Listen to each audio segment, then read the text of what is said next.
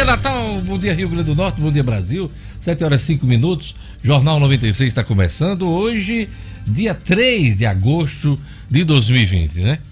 Começando o ano. Aliás, o ano não, um mês. O mês de agosto. É, bom dia, Gerlane Lima. Bom dia, bom dia, Diógenes. Bom dia a todos do estúdio e aos ouvintes do Jornal 96. Você traz hoje pra gente a reabertura das agências do INSS. Aliás, essa reabertura foi adiada para o dia 24 deste mês, né? Pois é, Diógenes. As atividades que estavam previstas para retomar hoje no INSS, mas foi prorrogada e agora será no dia 24. Uma portaria adiou para o próximo dia 24 essa reabertura para o retorno que seria hoje, mas os serviços continuarão a ser feitos exclusivamente de forma remota até o dia 21 de agosto, ou pela central de atendimento ou pelo aplicativo Meu INSS. Daqui a pouquinho tem mais detalhes. Futebol, Ceará vence de virada a primeira partida da final da Copa do Nordeste. Assunto para Edmo Sinedino. Bom dia, Edmo. Bom dia, Diógenes. Bom dia, ouvintes do Jornal 96. Pois é, o Ceará surpreendentemente venceu o Bahia de 3 a 1. Aliás, Ceará, Fortaleza e Bahia, sem dúvida, hoje concentram as maiores forças do futebol nordestino. Foi a primeira partida de hoje, 3 a 1, a vitória do vovô. A segunda partida é nessa quarta-feira, com a arbitragem do Potiguar, Caio Max Augusto Vieira. É isso aí, daqui a pouquinho futebol com Edmo Cinedino no Jornal 96. Tem notícias do Neymar, hein?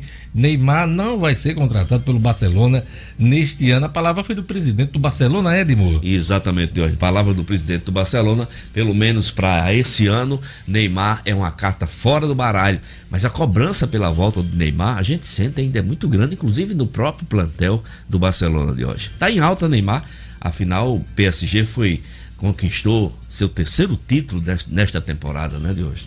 É isso aí. Daqui a pouquinho, pesquisa aponta que a maioria diz não, que não vai às compras no dia dos pais. O pobre dos pais sempre sofre. Né? A mãe o pessoal dá um jeitinho, mas o pai. Lá em casa já dispensei a turma, né? mas é ruim essa pesquisa aqui para o comércio. Daqui a pouquinho vai ser um dos assuntos do Luciano Kleiber, que também vai tratar que RN teve a terceira maior queda de arrecadação no primeiro semestre, eh, comparando com outras unidades da federação. Daqui a pouquinho eu comento a indicação de Jean Paul Prats para a disputa da eleição na capital. Ele vai ser candidato pelo Partido dos Trabalhadores. Marcos Alexandre traz os seguintes temas: agosto deflagra definições no cenário eleitoral. Rogério Marinho em nova rota de colisão com Paulo Guedes. Rogério Marinho quer gastar investimentos pesados, não só ele, mas o Tarcísio, é, o, o ministro Tarcísio Ribeiro que é da infraestrutura. É, eles desejam gastar mais e o Paulo Guedes não, quer segurar as contas. Então, daqui a pouquinho a gente traz é, mais detalhes sobre esse assunto aqui no Jornal 96. E, é, daqui a pouquinho, no nosso programa, teremos uma entrevista com o presidente do Tribunal uh, de Justiça, do desembargador João Rebouças. A gente vai falar sobre a retomada gradual das sessões nos fóruns, em alguns fóruns aqui do nosso estado, né? Todo o esquema de biossegurança para garantir um retorno das pessoas ao convívio com o judiciário. Então, daqui a pouquinho, minha entrevista com o desembargador João Rebouças aqui no Jornal 96. Na ronda policial, a gente vai ter aqui como destaque, deixa eu ver aqui na ronda policial, a Polícia Rodoviária Federal apreende carga de cigarros avaliada em um milhão de reais. Então, tudo isso do Jornal 96 que está começando nessa primeira semana de agosto, hein? Fique por aí, fique com a gente aí na próxima, né? Hum, uma hora e meia, uma hora e vinte, para ficar bem informado nesse início de semana. A todos um bom dia e vamos a mais destaques da edição de hoje. Reforma da Previdência. Presidente Bolsonaro admite nova CPMF, mas sem elevar a carga. Campanha de vacinação contra o sarampo começa nesta segunda-feira. Rio Grande do Norte teve terceira maior queda de arrecadação do país no primeiro semestre. Polícia Rodoviária Federal apreende carga de cigarros avaliada em um milhão de reais. Futebol. Ceará vence de virada a primeira partida da final da Copa do Nordeste e Corinthians e Palmeiras decidem Paulistão em dois jogos. Jornal 7 horas e 8 minutos. Vamos às manchetes dos jornais nessa segunda-feira. Tem agora RN.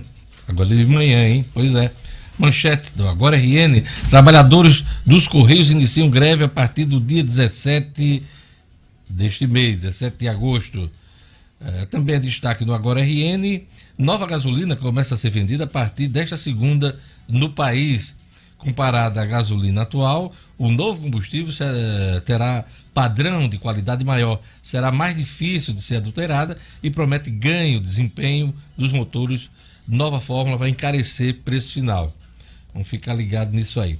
Primeira escola de música de Natal, a Emusco, passa por dificuldades. São os destaques do Agora RN nesta manhã de segunda-feira. E vamos aqui para as manchetes dos principais jornais. A Folha de São Paulo destaca aqui, na sua manchete principal, contra a evasão, São Paulo muda ensino médio do próximo ano. É, o destaque da Folha. Em novo currículo, Estado oferecerá 12 itinerários de aprendizado conforme os interesses dos estudantes. Também destaque na Folha, a receita estadual cai 6%, 6% no primeiro semestre. Também é destaque na Folha de São Paulo, fim do recesso do judiciário pode gerar novas crises. Retorno aí das atividades no Supremo Tribunal Federal, no STJ, aqui no Tribunal de Justiça, então, o retorno do Judiciário. São os destaques da Folha de São Paulo. Vamos aqui para o Estado de São Paulo. O Estado de São Paulo destaca aqui Padrão de vida brasileiro pode ter queda recorde na pandemia. PIB per capita deve recuar 6,7%, com o indicador caindo de 34,5 mil reais em 2019 para 32.200 reais em 2020. O Estado de São Paulo também destaca Bolsonaro dá aval a Guedes para discutir nova CPMF. O presidente Jair Bolsonaro disse ontem que deu aval para o ministro Paulo Guedes debater com o Congresso Nacional a criação de uma nova CPMF, porque a reforma tributária reduziria e acabaria com outros impostos. Vamos ver se acaba mesmo. Geralmente os governos eles aumentam os impostos e nada desonera, né? Também é destaque do Estado de São Paulo, crise reforça debate sobre taxação de fortunas temos aqui o Globo, vamos lá para o jornal o Globo. Bolsonaro admite nova CPMF, mas sem elevar a carga. Assessor do Planalto publicava fake news nas redes, em contas retiradas do ar pelo Facebook. Técio Arnaud, assessor especial da presidência, publicou notícias falsas sobre pandemia e ataques a adversários do governo. Reportagem do Fantástico, da TV Globo, teve acesso ao conteúdo de páginas removidas. Também é destaque no Globo. Ministro da Justiça nega perseguição política em relatório. São os destaques dos jornais nesta manhã. E agora vamos às manchetes das principais revistas semanais do país. Gerlane Lima, veja. Os campeões do desmatamento. Levantamento de Veja revela quem são os 10 fazendeiros que mais destruíram a Amazônia nos últimos meses. Isto é, geração transformadora. Eles estão falando para milhões, dominam a cena política, converteram-se em oráculos para uma multidão de jovens. O que têm em comum esses líderes que, apesar da pouca idade, trazem a mensagem de que um novo amanhã é possível? Época os caminhos do vírus. Enquanto o país se aproxima de 100 mil mortes, cidades devastadas no começo da pandemia têm quedas de até 90% nos óbitos. Carta Capital. Desemprego. Pela primeira vez na história, metade da população brasileira em idade de trabalhar está fora do mercado e o pior ainda está por vir. 7 horas e 14 minutos. Olha, se você quiser participar, interagir com o Jornal 96, pode ligar no WhatsApp ou do telefone da rádio. Bom dia, Jorge. Bom dia, Jorge Jorge Fernandes. Vamos lá. O, o, número da rádio e o WhatsApp. Bem-vindo novamente aqui ao estúdio, Diógenes. E olha, se você quiser participar, fique à vontade, inteiramente à vontade aqui, à sua disposição, nosso WhatsApp, 99210 9696. Ou se você preferir, pode ligar no 4005 9696. Uma ótima segunda-feira, um ótimo início de semana a todos. Gerlane Lima, quem já está acompanhando o Jornal 96 pelo YouTube? Ah, tem uma turma boa aqui acompanhando o Diógenes. A Lorena Dantas. Lorena Dantas que está acompanhando, ela que é de Jardim do Seridó, ela e a prima Cessé acompanhando aqui pelo YouTube. O Igor Oliveira também que não perde o Jornal 96. A Sueli Melo também conectada. Cleidiane Augusta que fez aniversário ontem também conectada no Jornal 96. Aliás, ela fez aniversário no sábado. Quem fez aniversário ontem, que também está conectado, é o Henrique Câmara, que é nosso amigo, nosso ouvinte aqui do Jornal 96. Também está ouvindo o jornal, Diógenes, acompanhando. Obrigado pela audiência. Participe do Jornal 96. Olha, vamos agora para a previsão do tempo, um oferecimento do Viveiro Marina. Previsão do tempo. Em Natal, a segunda-feira é de sol com aumento de nuvens agora pela manhã e previsão de pancadas de chuva nos períodos da tarde e da noite. Mínima de 23 e máxima de 30 graus. Em Mossoró, a segunda-feira também é de sol pela manhã com possibilidade de chuva passageira à tarde e à noite. A mínima fica nos 24 e a máxima chega aos 34 graus. Em Parazinho, a previsão é de céu aberto e tempo abafado, com pancadas de chuva à tarde. A mínima na madrugada foi de 22 e a máxima de 33 graus. E em Coronel João Pessoa, a segunda-feira de sol entre nuvens, mas não chove. Mínima de 21 e máxima de 32 graus. 7 horas e 16 minutos. Viver Marina sempre resolve o seu problema de paisagismo, hein? Se você tem um projeto de paisagismo para executar nesse mês de agosto, pois é, passa lá no Viveiro Marina, que tem sempre uma promoção e vários planos de venda. Você pode pagar em até 10 vezes no cartão de crédito. Viveiro Marina vende barato porque produz, quer um exemplo? Grama esmeralda a partir de cinco reais o metro quadrado. Loja aberta do Vermarina, com as devidas seguranças sanitárias, na esquina da rua São José, com a Miguel Castro, no bairro de Lagoa Nova, em Natal, hein? Não compre plantas sem antes fazer o orçamento no Viveiro Marina. Viveiro Marina, a grife do paisagismo.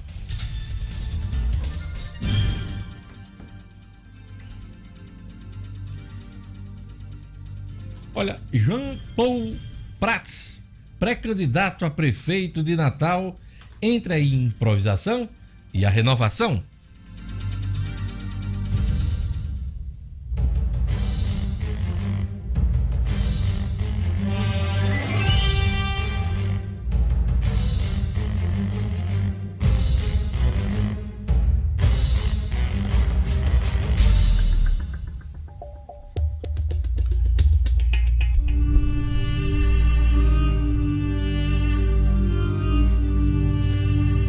Análise da notícia. Vinheta da análise da notícia. Análise da notícia. Olha, finalmente o Partido dos Trabalhadores decidiu-se por um nome à Prefeitura de Natal. O pré-candidato é o senador Jean Paul Prats, sucessor de Fátima no mandato do Senado. Há quem veja improvisação do PT na escolha de Jean Paul. Por ele não ser um petista raiz um estranho no ninho, petista até o pleito de 2014, quando topou ocupar a primeira suplência da então candidata ao Senado, agora governadora. Mas Jean Paul está longe de ser um candidato Nutella, por ter encontrado uma forma de conviver com as duas maiores lideranças do PT no estado do Rio Grande do Norte, Fátima e Fernando Mineiro. Desde que assumiu o mandato de senador em janeiro de 2019, Jean Paul procurou dividir os espaços do próprio gabinete com a governadora e com o secretário Fernando Mineiro. Ele evitou criar sombra para os dois e assumir uma postura de líder que não é. Prova de sua habilidade política para não desagradar as duas lideranças petistas, uma legenda marcada por tendências e histórico de assembleísmo. Esta habilidade lhe valeu a indicação diante da disputa com o médico Alexandre Mota, que se mostrou mais disposto para disputar a sucessão municipal. O comando do PT esperou muito tempo por Natália Bonavides. A deputada federal demonstrou desde o início das discussões que seu lugar é em Brasília e que não estava afim de se, de se meter na eleição da capital. Ela deve ter seus motivos para recusar os apelos partidários e deixar a governadora falando sozinha. Natália estava louca, mas estava louca para o PT escolher logo um nome, o nome do partido na eleição de Natal. Qualquer nome, fosse quem fosse. O PT agora é Jean Paul Prats, na eleição municipal. Advogado, economista e especialista em energias renováveis, o senador petista se mostra interessado para debater os problemas de Natal. Ele que se comunica muito bem, ele se colocou à disposição para debater os problemas de Natal. Uma cidade que ainda é pequena comparada aos grandes centros urbanos, mas grande também ao ponto de enfrentar problemas de uma metrópole. Jean Paul não tem muito a perder do ponto de vista político. É senador, vai continuar senador se perder a eleição. E mesmo sem vencer a disputa da capital, cria para ele um recall para as eleições futuras, principalmente a de 2022, onde ele vai tentar, talvez, renovar o mandato de senador ou se candidatar a deputado federal. Resta saber se Jean Paul terá êxito durante a campanha no engajamento da militância petista e do eleitorado cada vez mais dividido entre os radicais de direita e de esquerda. Não será uma eleição fácil. Por enquanto, a pré-candidatura de Jean Paul Prats no PT gera mais desconfianças do que certezas. Jornal 7 horas e 21 minutos. Vamos para nossa ronda policial, vamos chamar o Jackson Damasceno. Quatro corpos são encontrados em dunas de Maracajaú. Os detalhes com o repórter Jackson Damasceno. Polícia com Jackson Damasceno, o da massa. Oferecimento Ótica Ideal. Compre seus óculos escuros ou de grau das melhores marcas em até 10 vezes no cartão. Temos convênios com empresas e associações. Facilitamos seu exame oftalmológico. Ótica Ideal. Nosso ideal é fazer você feliz. Edifício Barão do Rio Branco 5. Telefone 3201 6797. Sigam também nossas redes sociais. Olá, bom dia aos meus colegas de bancada virtual das 96 FM. Bom dia aos nossos ouvintes queridos. Essa ocorrência foi no sábado de manhã. Na verdade, os corpos foram encontrados sábado de manhã. Quatro corpos em uma área de dunas lá na praia de Maracajaú, no litoral norte. As vítimas eram três homens e uma mulher.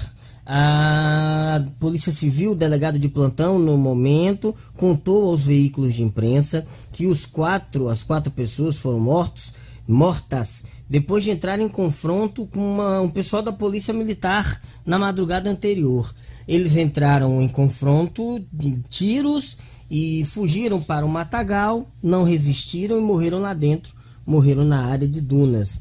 A Polícia Militar ainda não se declarou oficialmente sobre o caso. Sabe-se que na noite de sexta, uma guarnição da Polícia Militar apareceu na delegacia de plantão com munições de armas, celulares, grana, muita droga, dizendo que foi de uma operação em ações, numa ação nas dunas de Maracajaú. Agora, durante a semana, ainda nesta segunda-feira, eu creio que a assessoria de comunicação da Polícia Militar vai comentar o caso. Até onde tive informação, os quatro ainda não haviam sido identificados e liberados do ITEP.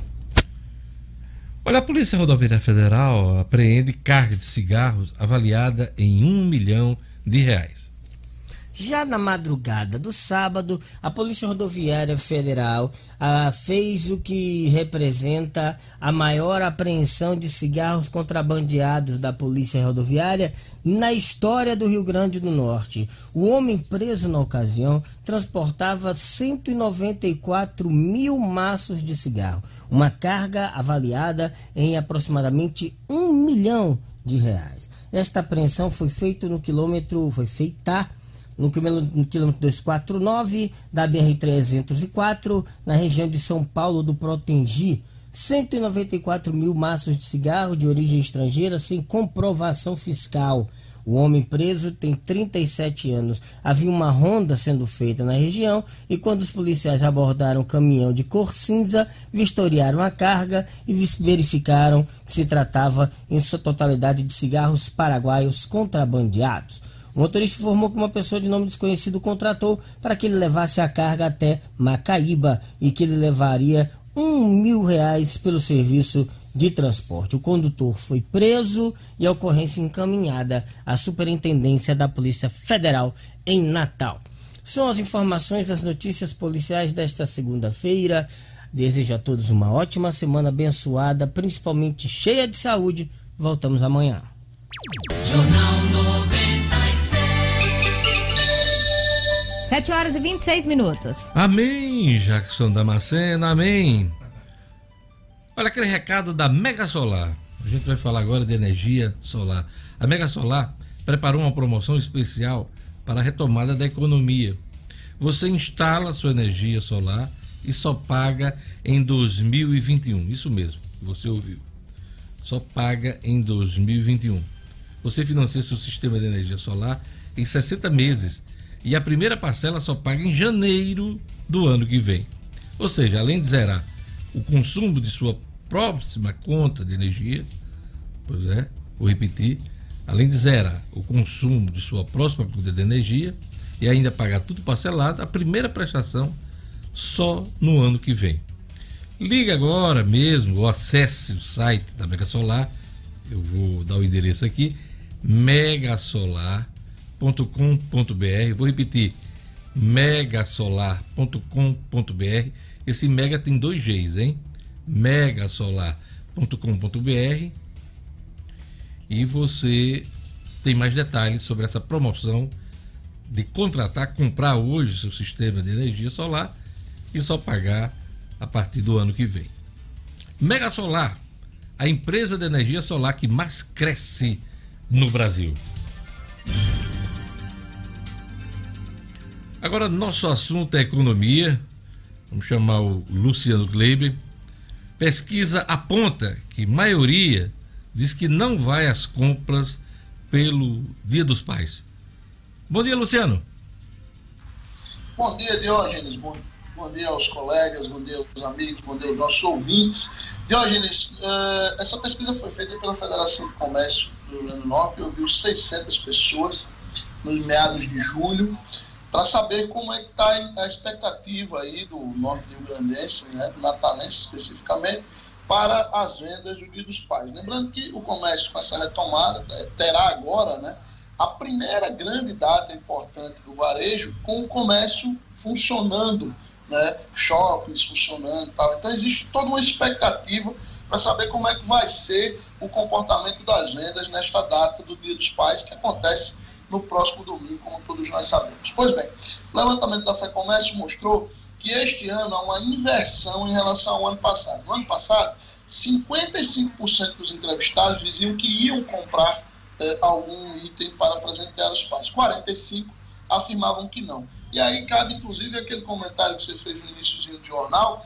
só para efeito de comparação, no Dia das Mães do ano passado, o percentual de pessoas que dizia que iria comprar passava dos 70% realmente as mães têm uma preferência maior aí, as pessoas fazem um esforço maior para fazer essa compra. Este ano, voltando ao Dia dos Pais, houve uma inversão. Ano passado, 55 iam comprar, 45 não. Esse ano, 57,7%, quase 58% dizem que não vão comprar, não vão fazer nenhum tipo de compra. E 42,3% afirmam que sim.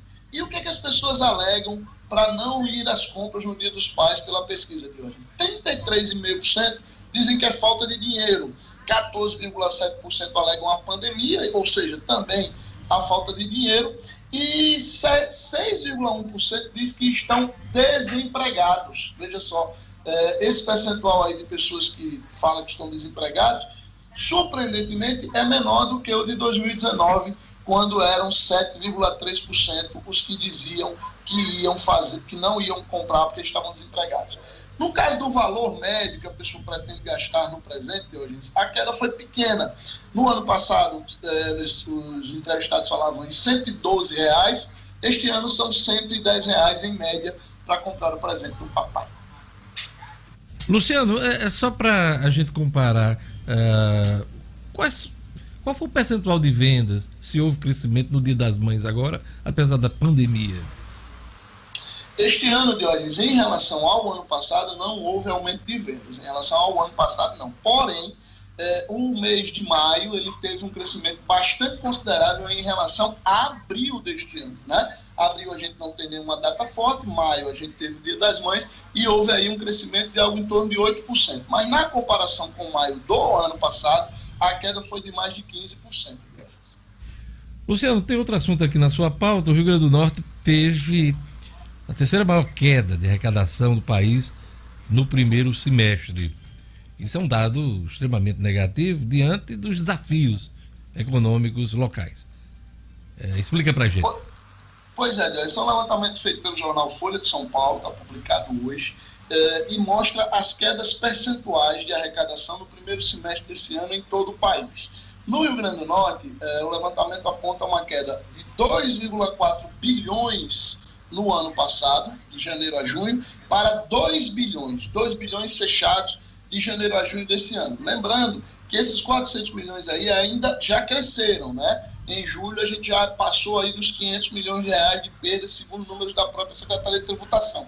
Porém, apenas essa queda no primeiro semestre, que representa 15,1%, colocou o Rio Grande do Norte como terceira maior queda percentual do Brasil. A maior queda se deu no Ceará, houve uma queda de 16,5%, e a segunda maior queda foi no Mato Grosso, com 15,2%. A gente aqui teve essa queda de 15,1%. Sempre destacando que essa queda continua crescendo, essa redução de arrecadação, é, de uma maneira geral, do Rio Grande do Norte continua crescendo. No primeiro semestre foram cerca de 400 milhões, hoje a gente já está se aproximando aí dos 600 milhões. Números, Diógenes, que preocupam bastante principalmente em relação agora ao período de final de ano, com os compromissos de pagamento de folha de dezembro, 13 terceiro, aquela expectativa de se sanar pelo menos alguma coisa daquelas duas folhas que ainda restam em atraso dos servidores públicos estaduais. A coisa está cada vez mais difícil para o governo, infelizmente. Luciano, você começa a semana nos trazendo né, uma notícia desanimadora em relação ao Dia dos Pais. Eu estava pensando em melhorar meu guarda-roupa, trocar minhas meias, pôr umas cuequinhas novas tal. Mas tudo isso é, está sob ameaça, hein? Parece, parece que sim, Dionísio. Vamos rezar, eu, você, Marcos Alexandre, vamos rezar para que é, a gente esteja, né, os nossos filhos estejam nesses 45% aí que pretendem comprar presente para o papai, porque senão a gente está lascado. Oxalá, meu amigo, oxalá. Você tem um recado sempre aqui de incentivo às compras locais. Manda ver. Pois é, chegou a hora da gente falar de uma rede genuinamente potiguar que está se espalhando pelo Nordeste. Por exemplo, os estados da Paraíba, Pernambuco e Rio Grande do Norte, a Unifarma já conta com mais de 650 lojas. São farmácias nos grandes centros, nas pequenas cidades, nos bairros mais centrais e nos mais afastados, ou seja, sempre onde a gente mais precisa. Portanto, faça como eu e valorize as empresas da nossa terra. Lembre que são elas que dão emprego ao nosso povo e ajudam a nossa economia. Quando o assunto for sua saúde, procure a Unifarma, procure a farmácia amiga. Lá você encontra conforto, atendimento personalizado e o melhor, preço baixo de verdade. Eu garanto, Unifarma, uma farmácia amiga sempre perto de você, Diógenes. Tá dado o recado, Luciano Kleber. Até amanhã com as notícias da economia. Até amanhã, um grande abraço a todos. Olha, daqui a pouquinho, vamos lá, um rápido intervalo, né? Daqui a pouquinho a gente volta com mais notícias da política, teremos o cotidiano, o Estúdio Cidadão com Rara Oliveira, a entrevista com o presidente do Tribunal de Justiça do Rio Grande do Norte, desembargador João Rebouça, futebol com Edmo Cinedino, tudo isso junto e misturado aqui no Jornal 96.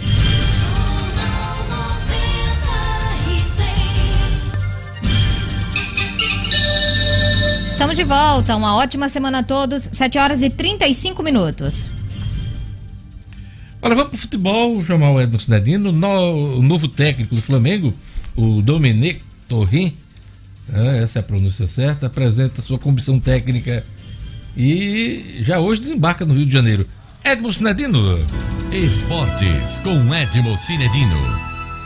Dominique Torre, Torre e ele é, chamado também pelo Domi, né? É, Pelo É, início do. Dom- Da, Dominic ele que é um espanhol, né, Cinedino? Vamos lá. Espanhol, catalão, de 58 anos de hoje. É, eu tava com a cola assim dos nomes dos, dos assistentes, mas eu vou me lembrar. É o Jodi, Jodi Guerreiro. Jodi Guerreiro é um, é um- vai ser o segundo treinador. Aí tem o Jordi Gris, esse é um analista de, de- an- analista de rendimento. E tem o preparador físico, que é o Julian Jimenez. Então são os três assistentes técnicos do, do, do Domenech que vão assumir o Flamengo, que chegam ao Rio de Janeiro nesta segunda-feira. Provavelmente o Julian talvez não chegue hoje, mas os outros, os dois Jorges já acompanham o treinador, que, que inicia aí de hoje uma nova era. Eu estava vendo ontem uma entrevista longa do, do presidente do Flamengo, do Rodolfo Landim, eh, falando das perspectivas e do porquê da, da contratação do Domenech. E eu acho o seguinte, que treinador de futebol, a gente comenta muito isso aqui, sempre depende muito de resultado, né. Diógenes? Jorge Jesus Jorge teve Jesus resultado. teve resultado. Então o Domenech vai ter que ter resultado. Se não tiver, já já passa, passa longe e, e, e a torcida começa a cobrar por um novo nome. Não cabia no Flamengo, a gente entende, não cabia no Flamengo nenhum técnico brasileiro nesse momento. Seria contestado, seria a torcida ficaria desconfiada e no primeiro tropeço já seria uma cobrança absolutamente exagerada. Vamos esperar o trabalho do Domenech. Espero que dê tudo certo. O Flamengo continue apresentando esse belo futebol que, que vinha mostrando, né? O, o, o Torre, ele foi contratado simplesmente por ser auxiliar de Guardiola. Esse foi o motivo. Passou vários anos. Não venha me né? dizer, não venha me dizer Landim que foi porque na conversa ele disse que seguiu os- o, o mesmo estilo do Não, foi porque ele era assistente E o Guardiola sempre elogiou o trabalho Referendou. do seu... Referendou. Aliás, Exato. sempre referendou Sempre, sempre, sempre. uh, a carreira solo, né? Do Exatamente. Dominic Torre. Agora, é bom lembrar que ele vem de uma, uma passagem mediana Absolutamente. pelo médio. New York City, né? Podemos dizer até abaixo de mediana, né, de hoje, porque foi, foi, foi demitido numa equipe que não teve resultados quase nenhum no New York City que você acabou de citar. Então, não deixa de ser. Por isso que no Brasil, né, as pessoas que comentam futebol eh, estão tão ressabiadas, tão desconfiadas com relação a essa contratação. Pois é, ele vai ter tempo para isso, plantel ele vai ter, Uhum. Plantel diferentemente do que ele encontrava lá nos Estados Unidos, né? Exato, é claro, Que bem ele diferente. tenha bom proveito, tem uma, uma torcida é, engajadíssima, né? Apaixonada pelo time. isso. Ele tem os elementos para tentar repetir, não sei se igualmente, Uhum. a passagem de Jorge Jesus, mas tem condições de montar uma grande equipe. Eu, uma grande, a, a grande vantagem ele tem, né, de hoje? Ele tem um timaço à disposição. Aliás, um, um plantelzaço à disposição, não é só um bolso, time. né, Cidadinho? É, pois é. assim, 4 milhões de euros. Né? É, um, é um pouquinho menos do que Jesus, mas é um dinheirinho bom. 4 milhões de euros, 3 milhões e meio, quase 4 milhões de. É euros. muita grana. Por ano? Por, Por ano? ano, por ano. É nem- muito dinheiro, né? Dá pra fazer a feira. É uma curiosidade, ele. que feira. Dá pra comprar várias feiras Feira de carro. Pelo mundo todo. feira do mundo todo. Betino, me diga uma coisa, curiosidade. Eles, esses novos contratados do Flamengo, estrangeiros, trazem as famílias nesse momento de pandemia? Eu acho que não, Diógenes. Eu não, eu não vi, confesso, não vi nenhuma informação a esse esse respeito, mas eu tenho absoluta convicção que nesse primeiro momento não. É. Vão deixar terminar pelo menos esse ano, né?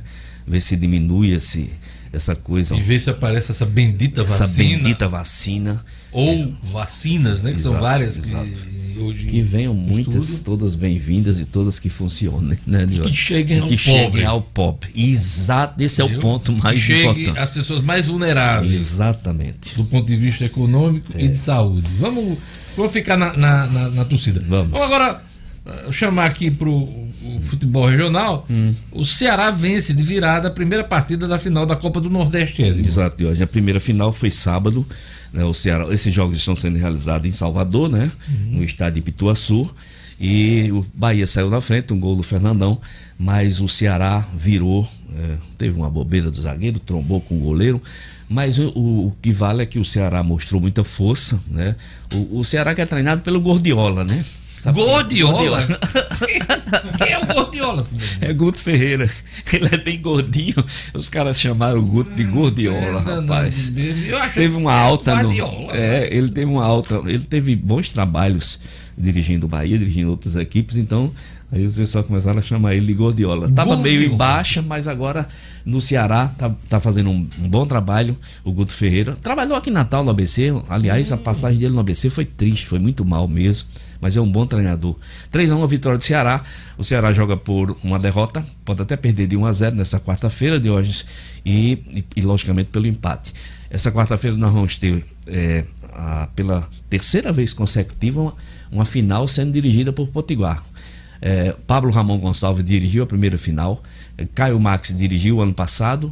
E esse ano, Caio Max novamente escolhido para ser o, o árbitro do jogo. Quarta-feira em Pituaçu, é, é, Caio Max com Jean Márcio, Flávio Barroca e o Ramon, Pablo Ramon Gonçalves como árbitro de vídeo, que nesses jogos finais então, estão tendo o árbitro de vídeo também na Copa do Nordeste É hoje. isso aí, Sinedino. Por último, Sinedino, você traz aqui pra gente Paulistão. o Paulistão. Vamos lá. Isso. Teve clássico, né? É, teve os, os, os, os grandes venceram, né, de hoje, e, compro, e confirmaram a final que as pessoas estavam esperando. Vamos ter o derby Corinthians e Palmeiras, né? O Corinthians venceu o Mirassol de 1 a 0 com muita reclamação de arbitragem, a expulsão do jogador do Mirassol, mas o Corinthians mostrou superioridade. O Palmeiras também passou pelo seu adversário, que era a Ponte Preta, também de 1 a 0 na continha do chá, mas vale. Então teremos dois jogos, Corinthians e Palmeiras, um na quarta-feira em Itaquera e o outro no sábado na Allianz Parque. Grande decisão do Paulistão, Corinthians e Palmeiras. Lembrando a todos os nossos ouvintes, né, que estamos a uma semana do reinício aí do futebol nacional Isso. do ponto de vista da, do Campeonato Brasileiro, né? Teremos a estreia do Brasileirão Exatamente. no final de semana, Série B, Série Isso, A. Série B, Série A. Grande expectativa Uhum. para o retorno do futebol, mesmo diante dessa pandemia. Mesmo dia Muita do- gente, inclusive, considera inadequada a retomada do futebol, outros pressionam pela questão do negócio, Isso. do, do negócio econômico. Mas qual é a sua expectativa, Sinedino? É, teremos um, um campeonato de alto padrão? Não, de hoje. Não, né? não, não teremos. Um, teremos um campeonato frio, temos um campeonato, campeonato de baixo nível técnico por conta dessa parada. Teremos um campeonato com muitos problemas, com muitas desconfianças. Desconfiança do torcedor, desconfiança de um clube com relação aos outros. Teremos também de hoje o- a retomada do nosso campeonato potiguar no dia 10 de agosto, também com muita desconfiança. A, a FNF vai ter que realizar os protocolos Estamos todos. no segundo bloco, eh, segundo turno, né? Segundo turno, exatamente. Aqui no Rio Grande do conclusão Norte, do né? segundo turno, começo da conclusão do segundo turno. Tá perto, um mês de, de futebol um, encerra. Um mês de futebol encerra. Aqui. É, exatamente, Deus. Então, com certeza, todos, campeonato da Série B, campeonato da Série C, campeonato da Série A, tudo cercado de, sabe, dessa ap- apreensão. Porque eu estava vendo, eu não sei se eu já falei aqui no Jornal 96, a semana passada eu vi uma manchete do Jornal AS, lá de Madrid, alerta Covid, porque equipes da- do primeiro escalão da Espanha testaram positivo novamente vários jogadores. Então a gente fica preocupado. Se uma situação dessa na Europa acontece, imagine aqui. É, tá se falando muito em segunda onda É. da doença já na Ásia. Os casos têm aumentado em países como o Japão. É, segunda onda na Europa, em alguns locais, né? Uhum. A gente ainda vive a primeira onda. Daqui a Primeira- pouquinho, primeira. inclusive, vamos trazer aqui os números da Covid atualizados no Brasil e aqui no Rio Grande do Norte. Pois é, Deus. É, a gente vai ter que conviver com, essa, com esse problema aí por mais longos meses até ter Sem uma dúvida. vacina em meados do ano que vem. Sem dúvida. É minha expectativa pelo que eu estou lendo aí, Uhum. pelo que eu estou acompanhando na imprensa, não? E vamos ver como é que a gente vai conviver com esse futebol. o torcedor precisa entender isso. Precisa entender.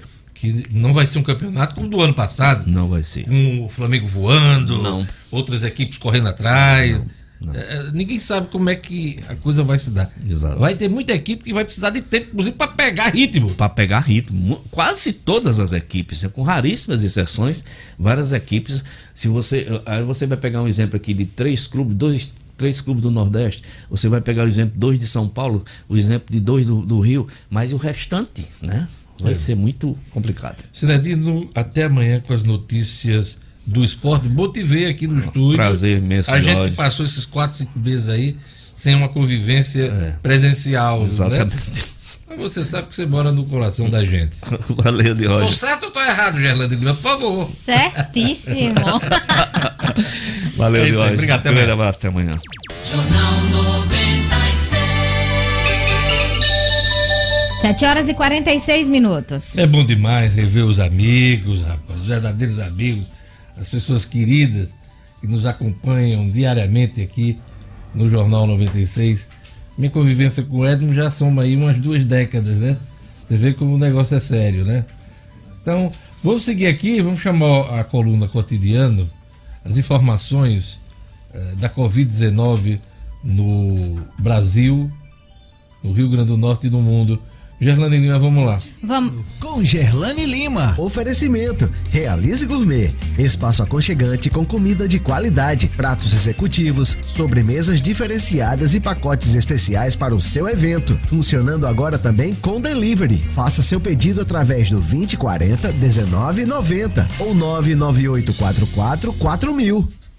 Lima. Vamos atualizar os números, Diógenes. Aqui no Rio Grande do Norte, o estado chegou a 51.577 casos confirmados e 1.879 mortes pela doença, de acordo com o boletim que foi divulgado no sábado. E esse boletim aponta 102 mortes a mais que a sexta-feira. Mas a Secretaria Estadual de Saúde explicou que esses números, chegou a esse número, Diógenes, por causa do atraso no envio das informações. Então, o alto volume de notificações e confirmações de óbitos no sábado é referente a semanas anteriores. Um atraso no envio das informações teve esse reflexo no quantitativo de óbitos reportados pela CESAP no boletim de informações para a Covid-19. Ainda de acordo com a secretaria, nas últimas 24 horas, isso de sexta para sábado, foram confirmados quatro óbitos de órgãos. Além desses, tem 219 mortes em investigação. Aqui no Brasil, o consórcio de veículos de imprensa divulgou um novo levantamento da situação. O país registrou 514 mortes pela Covid de sábado para domingo, chegando ao total de 94.130 óbitos. E em casos confirmados, já são 2 milhões 733.622 brasileiros com o novo coronavírus desde o início da pandemia. No mundo, são 18 milhões 254 mil 455 casos confirmados, com 693.149 mortes, Diógenes. Gerlane, daqui a pouquinho você volta com notícias sobre campanha de vacinação do sarampo e também a reabertura das agências Sim. do INSS, eh, cuja reabertura foi adiada para o dia 24, né? Olha, faz tempo que você me escuta falar sobre o Cicobi, Sistema Cooperativo de Crédito Brasil, sobre o quão importante é o cooperativismo financeiro. Agora, então, mais do que nunca, é hora de a gente falar de quem verdadeiramente se preocupa conosco, com os nossos negócios e com a nossa economia local. Quando pensar em escolher qualquer produto ou serviço financeiro, maquineta, boleto bancário, seguro e aplicações, não pense muito. Valorize e use o Cicobi como parceiro prioritário. Valorize quem valoriza o que é daqui. Na agência do Cicobi, do Partage Norte Shop, a gerente é a Celiane. No Portugal Center, o nosso querido Denivaldo, grande Denivaldo. No Centro de Convivência, a DEA. E na agência da Bel Cabral, recentemente instalada, o gerente é o Galiza. Cicobi. Não podemos dar as mãos, mas podemos juntos fazer a diferença. 7 horas e 49 minutos. Olha, eu vou chamar agora ah, o Marcos Alexandre, que traz informações para a gente aqui importantes sobre eh, sobre eh, o mês de agosto, que vai deflagrar definições sobre o cenário eleitoral. Uma delas eu fiz referência do bloco anterior. O PT já escolheu o pré-candidato do partido na eleição de Natal, mas será um mês de definições em todas as legendas. Marcos Alexandre, bom dia. Tivemos problemas com o Marcos Alexandre, então daqui a pouquinho a gente volta com ele. Vamos chamar ele daqui a pouquinho. Gelane, vamos lá, campanha de sarampo. É a campanha de vacinação, Diógenes, contra o sarampo, que tem início hoje, segunda-feira, dia 3, segue até o dia 31 de agosto aqui no estado. E o objetivo da Secretaria Estadual de Saúde Pública é imunizar as pessoas de 20 a 49 anos de idade contra a doença que voltou a circular aqui no Brasil. E a gente reforça que a vacinação é a principal forma de proteger contra o sarampo e também outras doenças. Essa campanha começa hoje, cerca de um milhão e meio de pessoas se encontram nessa faixa etária aqui no Rio Grande do Norte e a meta é vacinar pelo menos 95% desse público-alvo. Para atingir essa meta é necessário que todos os serviços de saúde das redes estadual e municipais estejam mobilizados. Nesse momento é importante destacar a importância de atualizar o cartão de vacina, mas lembrando que durante qualquer período do ano a população tem acesso à vacinação. É só ir até um posto de saúde, levar a carteira de vacina para colocar em dia, Diógenes. Só para o nosso ouvinte ter ideia, o ano passado o Rio Grande do Norte registrou 11 casos de sarampo, sendo dois importados. Este ano o estado ainda não registrou casos da doença e também não há nenhum caso em investigação. Por isso que é tão importante é, colocar o cartão de vacinação em dia para o Estado permanecer sem nenhum registro, pelo menos este ano. Ok, ok. Gerlando Lima. Gerlando Lima, reabertura das agências do INSS. É, Diógenes, o INSS publicou uma portaria adiando para o próximo dia 24 de agosto a reabertura gradual das agências físicas em todo o país por causa da pandemia. Esse retorno é, das atividades presenciais estava previsto para hoje, segunda-feira, dia 3, e os serviços, entretanto, continuarão a ser feitos exclusivamente de forma remota até o dia 21 de agosto, pela central telefônica 135 ou pelo aplicativo e pelo portal Meu INSS.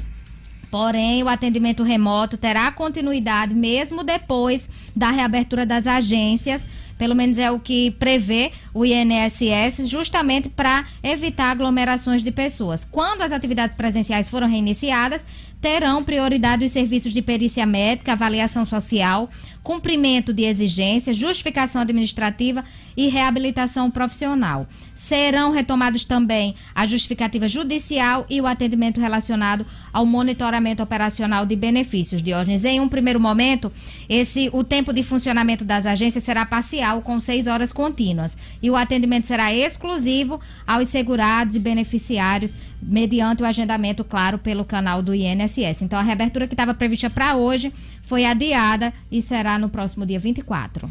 Obrigado, Gerlane. Gerlane, e agora vamos saber de Jorge Fernandes, quem está acompanhando o Jornal 96 pelo WhatsApp, é. Jorge Fernandes. Vamos lá, olha, o Chagas está sempre curtindo a gente aqui lá em São Paulo, né?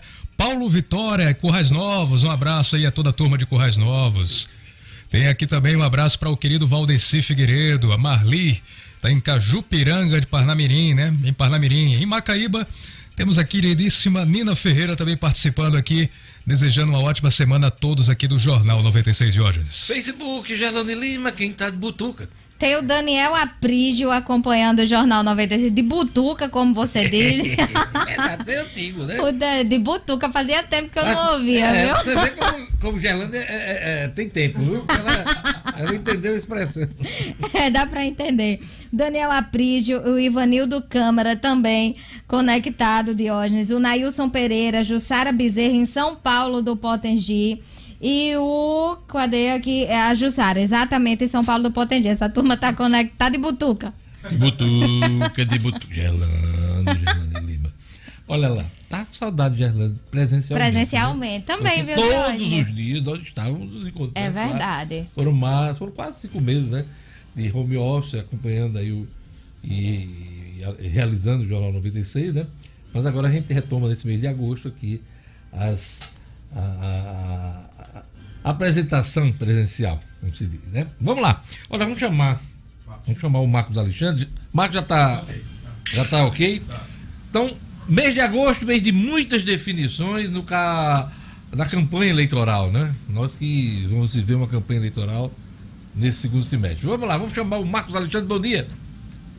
Bom dia, Diógenes. Bom dia aos amigos e todos do Jornal 96, aos ouvintes. Diógenes. O Marcos, no primeiro bloco, eu já comentei a definição do PT, uma definição considerada até atrasada, do pré-candidato às eleições em Natal. Mas os partidos também vão ter que definir, né? Exatamente. A partir de agora, Diógenes, a, o calendário vai ter que se definir e os partidos e, e, e candidatos também né, terão que definir seus nomes. Esse, essa definição aí do Jean Paul Prats, do senador Jean Paul Prats, como pré-candidato do PT, né, será oficializado lá na frente. É uma, é uma, digamos assim, é o marco inaugural da campanha aqui em Natal.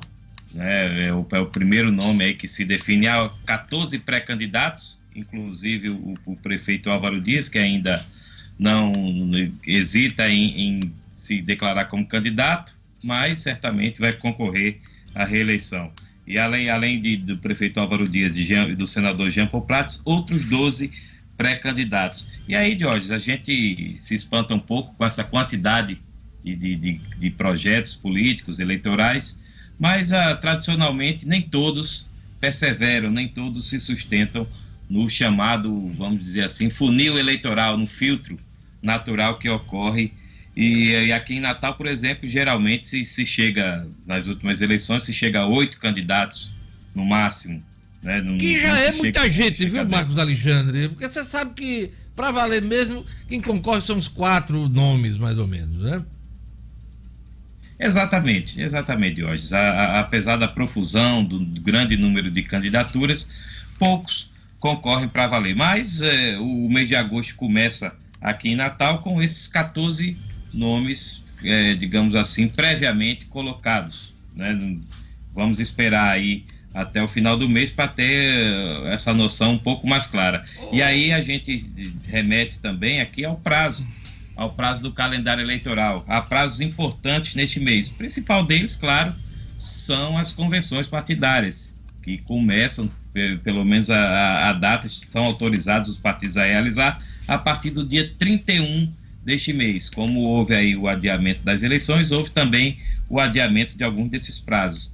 E as convenções começam no dia 31. Outro prazo importante, Diógenes, que a gente vai vivenciar é o prazo de desincompatibilização para quem é cargo comissionado no setor público, não é? precisa se, se desligar desses cargos até o dia 15 deste mês. Portanto, aí até a próxima semana. Tem essa semana e a próxima para organizar sua vida. Além disso, no dia 11 deste mês, também na próxima semana, quem quiser ser candidato e apresente programas em rádio e TV também terão que se desligar aí e se afastar dos microfones e das câmeras, Diógenes.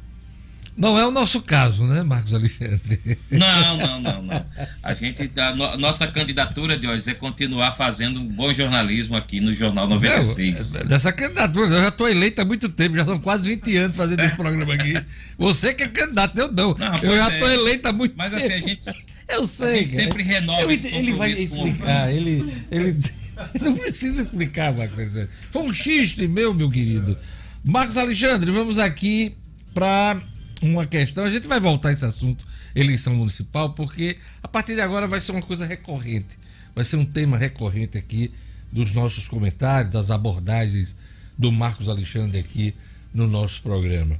É, Marcos, agora vamos falar um pouquinho de política nacional. Rogério Marinho, ministro do Desenvolvimento Regional, entrou em rota de colisão novamente com o ministro Paulo Guedes. Tem a ver a questão dos gastos públicos, né? É verdade, Diógenes. A, a, o, Rogério Marinho, que é o ministro do Desenvolvimento Regional, né, e o ministro Paulo Guedes já vem as turras aí, vem se bicando nos últimos meses por conta exatamente desse conflito.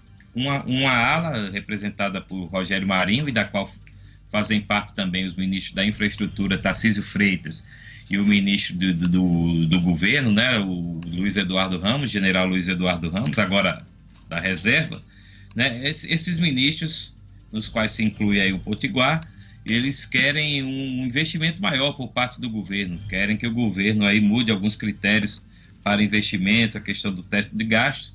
E o ministro da Economia, Paulo Guedes, tem uma visão diferente. Ele quer segurar um pouco mais esses recursos, ainda mais por conta da, da crise, e isso causa um embate interno no governo. Esse, esse debate ficou um pouco adormecido aí nos últimos dois meses, mas agora retorna porque o, o tem um calendário eleitoral, afinal de contas, né? Já chegando aí. Ficou mimindo, foi, Marcos? Mimindo, foi? Oi, desculpa. Ficou mimindo? Ficou, ficou, ficou cochilando um pouquinho, não dormiu muito não, não chegou, a, aquela, aquela cochilo que eu fico com o olhinho aberto assim. Sim, é verdade, mas esse Marco é muito danado. Tá não dá Mar... pra cochilar totalmente não, Jorge, aí não tem menino bobo nessa história. Tem não, tem não, tem não. Marcos Alexandre, vamos aqui para aquele recado seu, para acompanhar as eleições, hein? Vamos lá. Exato, a gente vai falar muito de eleições a partir de agora e para quem quer ficar por dentro do que há de mais atual em matéria das regras eleitorais, a pedida é o livro O Processo, esse livro aqui, ó, O Processo e o Direito Eleitoral, do advogado e escritor Kennedy Diógenes. A obra já é uma referência do gênero, porque trata de maneira simples, mas completa, os principais temas do direito eleitoral, desde a sua construção histórica, seus conceitos e suas normas mais recentes definidas pela última reforma política. O livro O Processo e o Direito Eleitoral é importante fonte de consulta para quem deseja participar das campanhas eleitorais, até mesmo como candidato. O livro escrito pelo advogado Kennedy Diógenes está à venda pela internet no site www.oeleitor.com.br www.oeleitor.com.br É isso aí, Diógenes. Valeu, Marcos. Até amanhã com as notícias da política. Até. Jornal 8 horas e 1 minuto. Olha, um abraço para Erivan Bernardino, ele que tá em Patané, tá pedindo um alô aqui, aquele alô, Erivan Bernardino. Um abraço também para o Márcio Moreira, um abraço também para o Nailson Pereira, acompanhando a programação jornalística da 96 FM. Turma bacana acompanhando o Jornal 96. Queria mandar um abraço especial, viu, Gerlane? Para a Bianca, para o Túlio, Marcílio, Lucas. Lucas, a turma do pedal. Show preguiça! É, né? Essa turma que foi ontem em Alagoa de Arituba pedalando, viu, de hoje. Show, Show preguiça! Show preguiça! Pois é, aquele abraço legal. É sempre bom. Eu, tá, tá uma coisa que eu preciso retomar é minha atividade física. Atividade viu? física é bom. Esse período agora de quatro meses, evitando até sair, é ficou, fiquei muito dentro de casa. Preciso. E outra coisa, você andar na rua com, com máscara também, às vezes desestimula, né? Mas é bom retomar a atividade física, uh, tem a ver com a saúde das pessoas, principalmente agora que a gente precisa manter a imunidade alta, né? A gente precisa manter a imunidade alta. Vamos chamar, uh, chamar o Rara Oliveira. O Rara traz a seguinte informação: o presidente do Supremo Tribunal Federal suspende lei do Rio Grande do Norte que interrompia pagamento de crédito consignado durante a pandemia. Rara Oliveira, no Estúdio Cidadão. Estúdio Cidadão, com O'Hara Oliveira. Muito bom dia a todos, uma excelente semana. A gente traz hoje uma notícia que não vai agradar muito os servidores públicos. É que o presidente do Supremo Tribunal Federal o ministro Dias Toffoli deferiu medida cautelar em duas ações diretas de inconstitucionalidade para suspender a eficácia de leis estaduais aqui do Rio Grande do Norte e também do Rio de Janeiro, que interromperam o pagamento de contratos de crédito consignado em decorrência da pandemia da Covid-19. Segundo o ministro, as normas a pretexto de estabelecer medida de contrapartida social em razão do isolamento social experimentado pelos servidores públicos adentraram em matéria de direito civil, que é de competência privativa da União. As duas ADINs foram ajuizadas pela Confederação Nacional do Sistema Financeiro. Na ADIN 6.484, de relatoria do ministro Luiz Roberto Barroso, o objeto foi a Lei Estadual 10.733 de 2020, aqui do Rio Grande do Norte, que suspendeu por até 180 dias a cobrança das consignações voluntárias contratadas pelos servidores públicos estaduais com instituições financeiras não cooperativas. Já outra DIN, relatada pelo ministro Ricardo Lewandowski, contesta uma lei estadual do Rio de Janeiro que autorizou o Poder Executivo a suspender pelo prazo de 120 dias os descontos das mensalidades dos empréstimos celebrados e de empréstimos consignados. Pois bem, Toffoli observou que tanto a lei do Rio Grande do Norte, ao determinar a transferência das parcelas em aberto para o final dos contratos, sem a incidência de juros e multa, quanto a norma do Rio de Janeiro, quando pretendeu incrementar a circulação de renda em âmbito estadual para estimular o crescimento da economia fluminense, se projetam sobre o campo de incidência temático reservado à União, o que implica rearranjo da política de crédito. As decisões tiveram como base o artigo 13, inciso 8 do regimento interno do STF, que autoriza o presidente a decidir questões urgentes nos períodos de recesso ou de férias. Agora, essas decisões decisões cautelares serão submetidas ao plenário da Corte. O'Hara Oliveira, para o Jornal 96. Jornal 96. 8 horas e 5 minutos. Olha, hoje é dia do capoeirista, dia do tintureiro e dia de Santa Lídia. São as datas comemorativas desse 3 de agosto, primeiro dia útil do mês, né? Mês de agosto. Que seja um, um mês gostoso, né? A gosto de todos, né? Tem gente que diz assim, ah, agosto é o mês do desgosto. Não, que é isso? Eu não posso nem encarar assim. Dia dos pais, dia do meu aniversário, né? Eu não É. posso, né?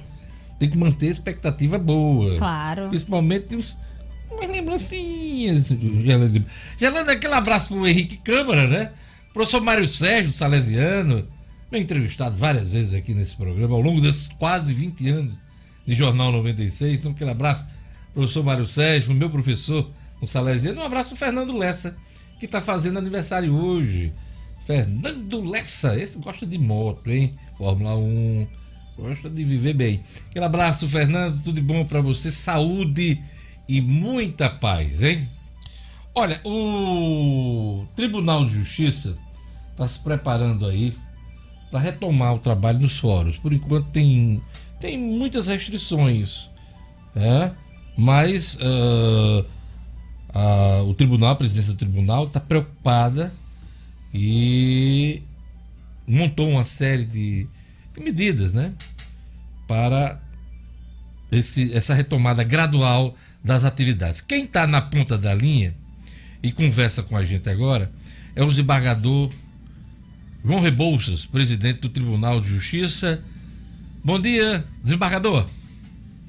Bom dia, Diógenes. Bom dia, ouvintes do Jornal 96. Olha, hoje nós temos aí a retomada dos trabalhos nos tribunais do país, né? Aqui do Rio Grande do Norte e também nos tribunais superiores, tribunais regionais.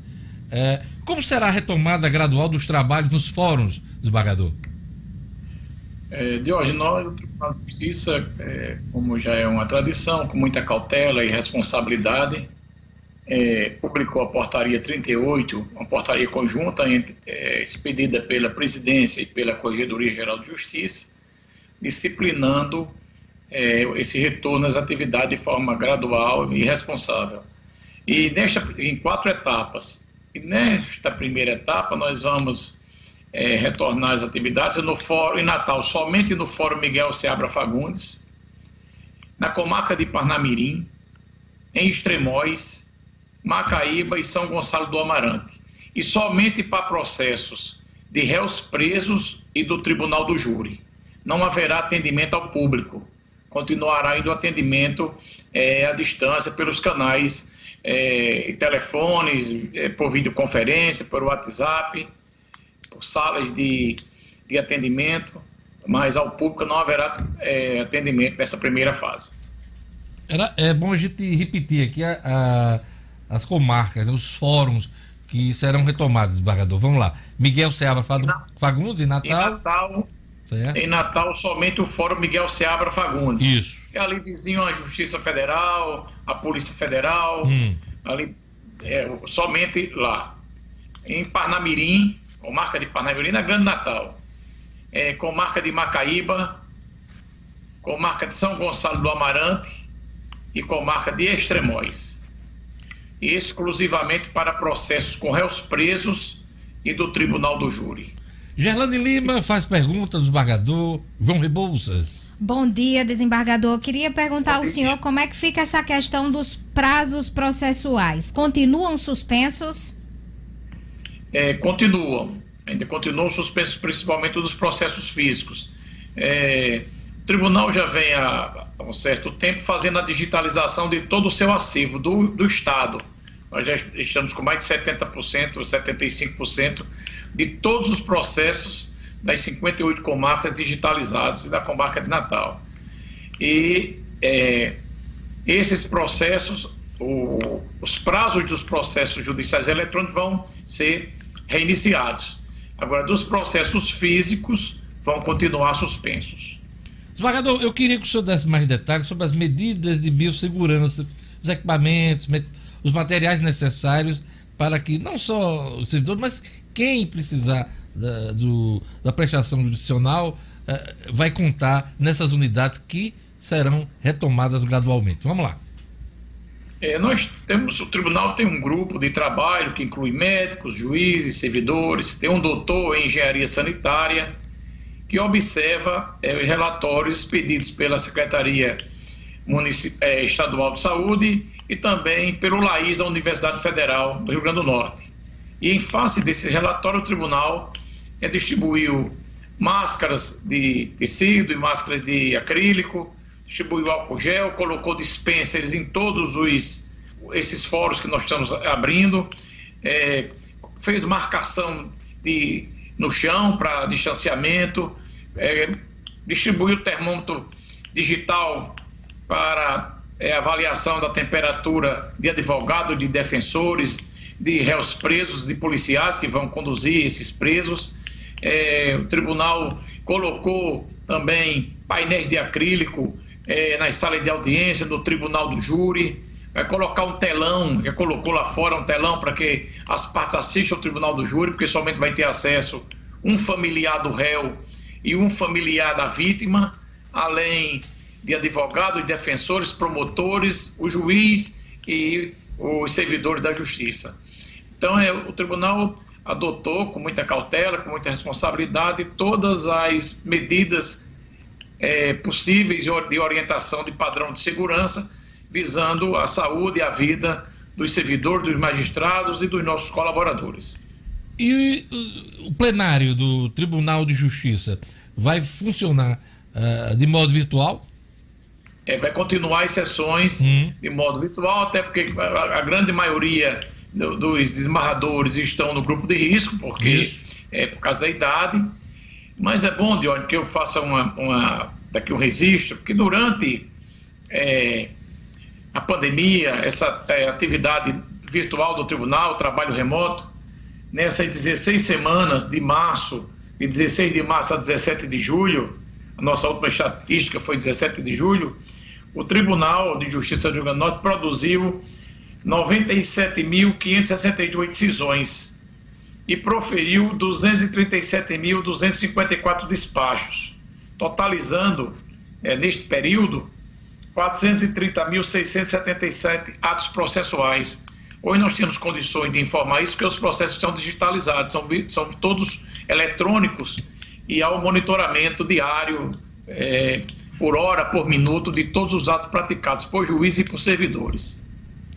Qual foi o impacto da pandemia, desembargador, nesse período na justiça aqui do Rio Grande do Norte? Eu queria que o senhor me, me passasse, me desse a ideia desse impacto. É, foi realmente um imprevisto né, para todos nós, inclusive orçamentário. O tribunal teve que é, reduzir contratos é, em torno de 20%, 25%, contratos de segurança, de transporte, de, de locação de imóveis, de locação de veículos, de terceirizados.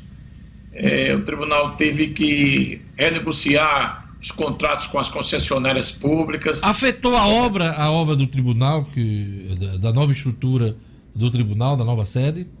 Não, houve só uma, uma adequação é, com relação a, ao atendimento à segurança. Os servidores, os funcionários, inclusive engenheiro que tivesse mais de 60 anos, foram para casa. Houve uma, uma, distribuição de servidores por andar, para não aglomeração.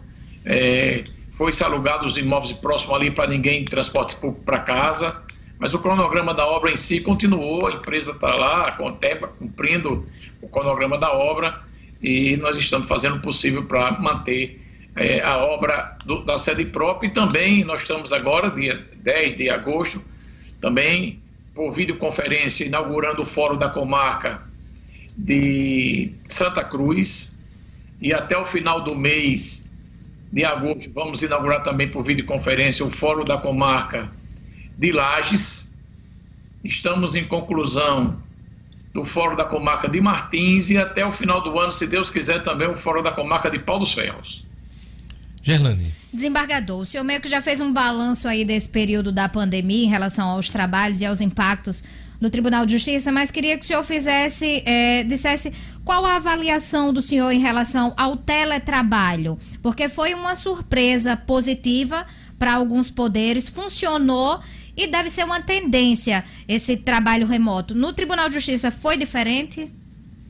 Não, foi muito positivo, inclusive é, a, a produtividade surpreendeu a todos nós, inclusive a, a, essa portaria conjunta que disciplina o retorno às atividades, é, ela dá ênfase também à continuidade do trabalho remoto. Aqueles que, servidores, magistrados, que podem realizar trabalho remoto, que estão em grupo de risco, vão continuar trabalhando de modo remoto, claro, com o monitoramento pela corregedoria da produtividade e, da, e da, do atendimento a, aos advogados, aos promotores, aos procuradores, aos defensores.